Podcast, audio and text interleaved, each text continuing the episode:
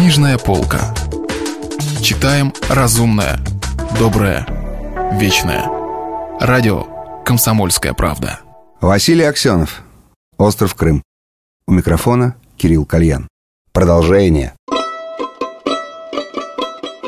«Внимание!» — снова послышался над огромной площадью могучий радиоголос. «Всем на бульваре Января, на Сиопском бульваре и на Преображенском. Немедленно очистить проезжую часть для проходящих колонн». Приказ этот не относился к площади барона. Да, все равно и выполнить его было невозможно. Лучников сдвинул крышу назад и встал в машине. Он увидел приближающуюся по Синовскому бульвару первую колонну танков с поднятыми вверх стволами пушек и зажженными фарами. Несколько камераменов Тевемига в их серебряных куртках с аппаратами на плечах бежали почему-то не к танкам, а к статуе барона. Что там происходит? Крыши автобусов, полицейских фургонов и сам Тевемиг закрывали поле зрения. «Что там происходит? Что там?» — спросил он в пустоту. Кристина сидела теперь, не двигаясь, надвинув мужскую шляпу, закрыв глаза черными очками и а нос и рот завязав цветным платком. «Взгляните на экран, господин Лучников», — услышал он рядом вполне любезный голос. В Кадиллаке по соседству тоже была сдвинута крыша, и владелец по внешности биржевой брокер любезно показывал ему на экран своего внутреннего телевизора. Происходит историческое событие, господин Лучников.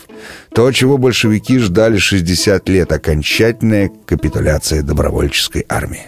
Лучников вздрогнул от ужаса. На экране все было видно отчетливо. У подножия статуи барона стояла коры нескольких сот стариков, пожалуй, почти батальон в расползающихся от ветхости длинных шинелях с клиновидными нашивками добровольческой армии на рукавах, с покоробившимися погонами на плечах. В руках у каждого из стариков или пожалуй, даже старцев было оружие, трехлинейки, кавалерийские ржавые карабины, маузеры или просто шашки. Камеры Тюемига панорамировали трясущиеся войска или укрупняли отдельные лица, покрытые старческой пигментацией, с паучками склеротических вен, с замутненными или, напротив, стеклянно просветленными глазами над многояростными подглазниками. Сгорбленные фигуры, отвисшие животы, скрюченные артритом конечности, несколько фигур явилось в стероидно-инвалидных колясках. «Что за вздор, господин Лучников?» — спросил владелец Кадиллака. «Вы не можете объяснить мне смысл этого фарса?» Камеры скользили по каре старцев, и у Лучников вдруг возникло некое особое ощущение.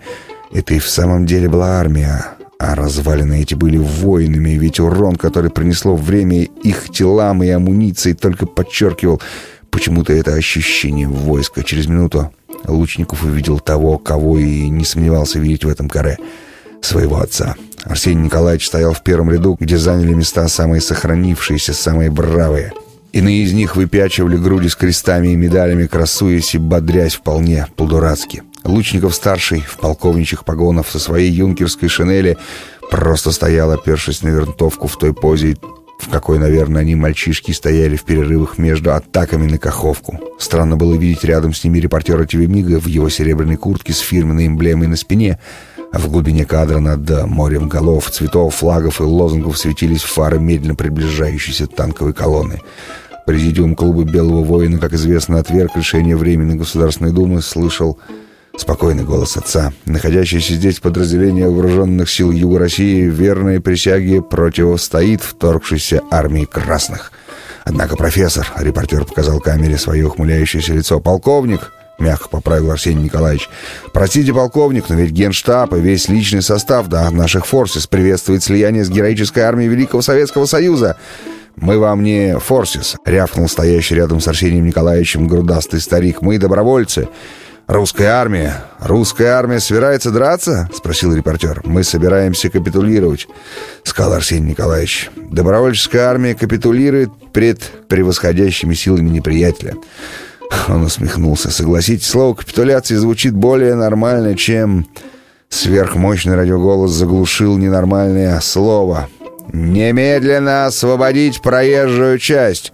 Через пять минут начнется прохождение танковых колонн».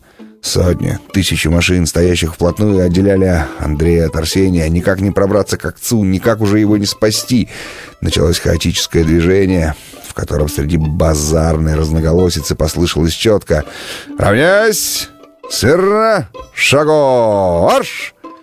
Каре подобралось и медленно двинулось вперед. В последний раз Андрей Лучников увидел своего отца, когда тот добровольно энергичным движением отодвинул от себя серебряную куртку Тювемига. Теперь съемка шла с верхней точки. Неожиданно оказалось, что между головными танками и батальоном стариков есть некое асфальтовое озеро, вполне пригодное для исторической процедуры капитуляции. Быть может, сами ТВ-миги позаботились о возникновении этого пространства, чтобы заснять трагикомедию. Фанатики-безумцы спонтанной съемки для них не существовало ни эмоций, ни опасностей. Над батальоном добровольцев развернулся довольно большой и вполне эффектный белый флаг капитуляции. В передней шеренге склоненном несли трехцветное знамя России и несколько полковых штандартов.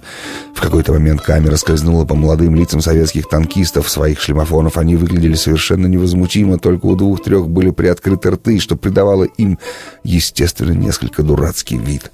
Танки пока что стояли без движения, их прожекторы добавляли огня к софитам Чевимига — Теперь невидимый комментатор трещал по-английски с такой скоростью, будто шли последние минуты финального матча на Кубок мира.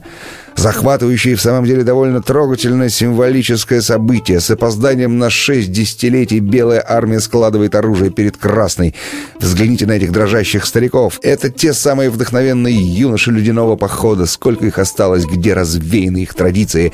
Кто они сейчас и перед кем капитулируют? Старики бросали на асфальт перед танками свое ржавое оружие и отходили в сторону, где снова строились с опущенными уже головами и заложенными за спину руками. Что-то вдруг мгновенно переменилось. Исчезли лица танкистов, и закрылись люки. Захлебнулся на полусловие комментатор. Между танками появились несущиеся с автоматами наперевес голубые береты. Не обращая внимания на старых белогвардейцев, то лишь оттесняя их, десантники бросились к платформам ТВ-Мига. Изображение на экране стало прыгать. В какой-то момент Лучников увидел двух солдат, заламывающих руки назад парню в серебряной куртке, и потом уже пошло трещинами удар прикладом прямо в камеру. Потом на экране появились три бегущие серебряные куртки и Преследующие их десантники, упорные фанатики продолжали снимать собственный разгром.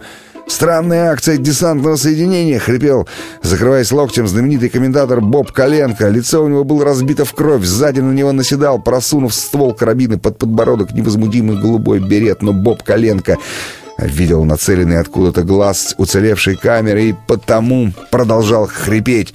Странная игра! Имитация атаки на средства массовой информации! Вы видите, господа, этот мальчик душит меня стволом своего карабина! Кажется, он принимает эту игру слишком всерьез!»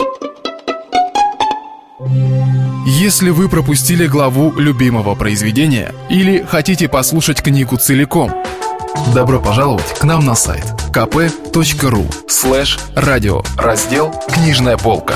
«Книжная полка». Читаем разумное, доброе, вечное.